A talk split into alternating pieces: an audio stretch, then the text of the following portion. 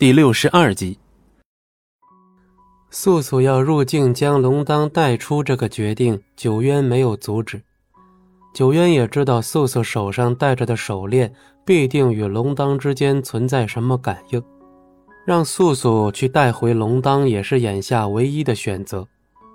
方才九渊发现这场棋局是幻境的时候，其实他已入境。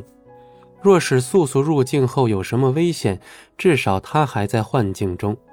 况且仙先生造出来的幻境并不是邪气汇聚之地，幻境里的气息十分纯净。也许仙先生并不想取他们的性命，只是想稍稍为难他们，让他们知难而退罢了。素素已入境，幻境中的一切，素素都无法触碰。虽近在眼前，却远远不可触及。这时，素素手腕上的手链又开始隐隐发光。难道龙当就在附近？龙当，既然看不见什么，素素就只好出声。素素音落，一声浅浅的闷哼传入耳中。素素不敢确定。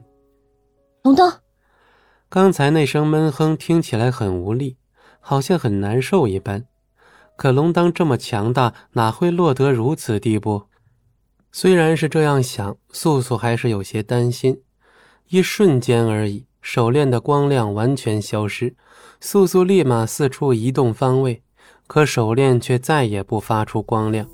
下一秒，有力的一击重重地击在素素左肩，素素猛地后退数步，四处张望，却无人影。谁在这？话音刚落，又是一掌击在他的后背，可周遭除了他自己，根本无一人。还是说他看不见身边潜伏着的敌人？是谁？素素再次出声，这一次有轻微的剑破风的声音传出。素素找到了敌人的方向，雀月镖直直飞向敌人的方位，镖与剑的碰撞声顿时传出。下一秒，雀月镖回到了素素手中，那人已消失不见。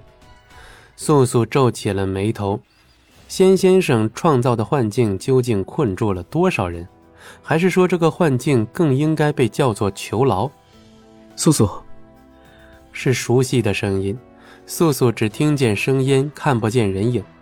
不过仅凭这一声，素素就能确定说话者是谁，虽然带着无力感。但无论如何都无法隐藏住骨子里的妖异和王者之气。天上人间只有一人，龙当。本集播讲完毕，感谢您的收听，我们精彩继续。